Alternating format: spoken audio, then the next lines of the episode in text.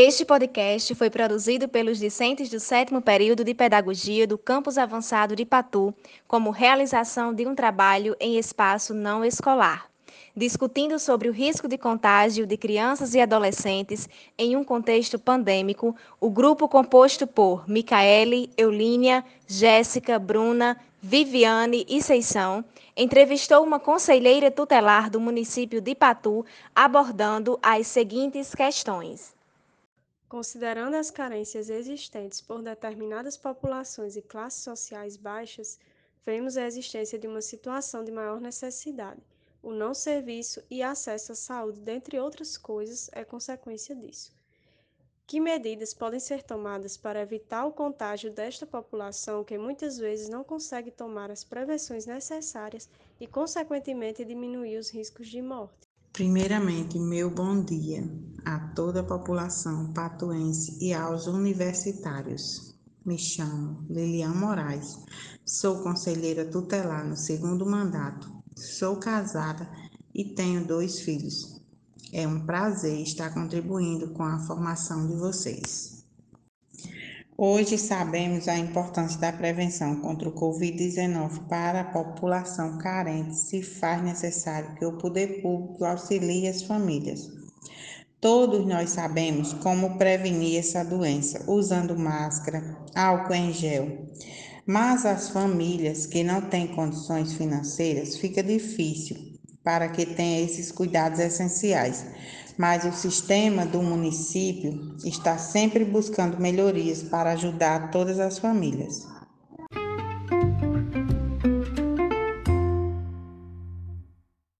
Levando em consideração que a Confederação Nacional dos Municípios solicitou aos gestores municipais que tomassem medidas de prevenção e proteção especiais para a categoria e seu público-alvo, e acreditando que o município acatou essa solicitação, Quais foram as medidas de prevenção especiais solicitadas no município? Tais medidas estão sendo eficazes e, consequentemente, diminuindo o risco de contágio? O município está tomando as medidas necessárias para evitar o contágio do Covid-19, com a conscientização de, da população acerca do uso de máscara e álcool, bem como também realizando exames com as famílias que apresentam sintomas.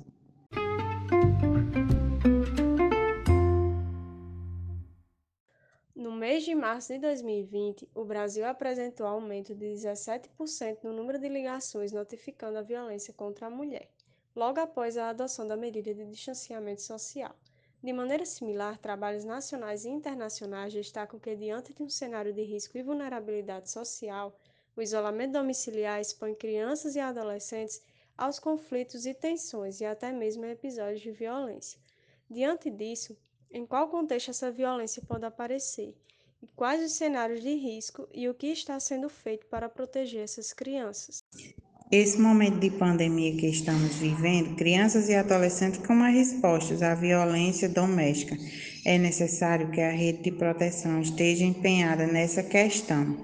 A prevenção é o melhor caminho para evitar tanta violência. Quanto mais pessoas e órgãos da rede pública nessas ações, melhor será. Estamos sempre buscando estar mais próximo das famílias para que esse ciclo possa fluir bem mais eficaz.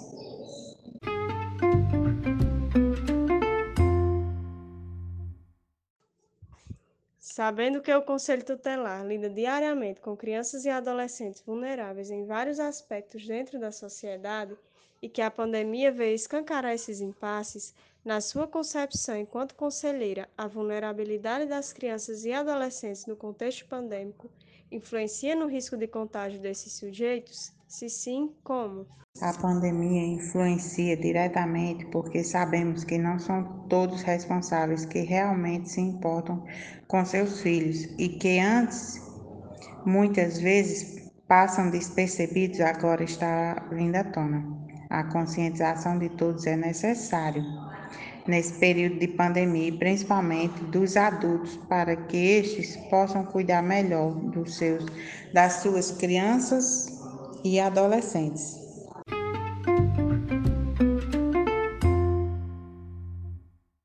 Proibidas de frequentar a escola, um dos principais agentes de identificação de possíveis abusos, crianças e adolescentes acabam sendo as grandes vítimas da violência doméstica durante o período de isolamento, uma vez que nem sempre conseguem ser notadas por outras pessoas além do círculo em que vivem. Diante disso, quais as ações prioritárias devem ser tomadas para uma resposta adequada à proteção da criança e do adolescente? Existem várias pesquisas que comprovam um aumento bem significativo de violência doméstica. As famílias se encontram com mais tempo em casa e, com isso, geram mais conflitos. Nos preocupamos muito com as crianças e adolescentes diante dessa situação, com um cenário tão caótico. Infelizmente, não podemos estar em todos os lugares para impedir certas ações, mas estamos juntos com a população, unindo forças com os demais órgãos para minimizar o máximo possível esse tipo de violência. Agradecemos a participação e as contribuições da conselheira Lilian e a atenção de todos. Obrigada.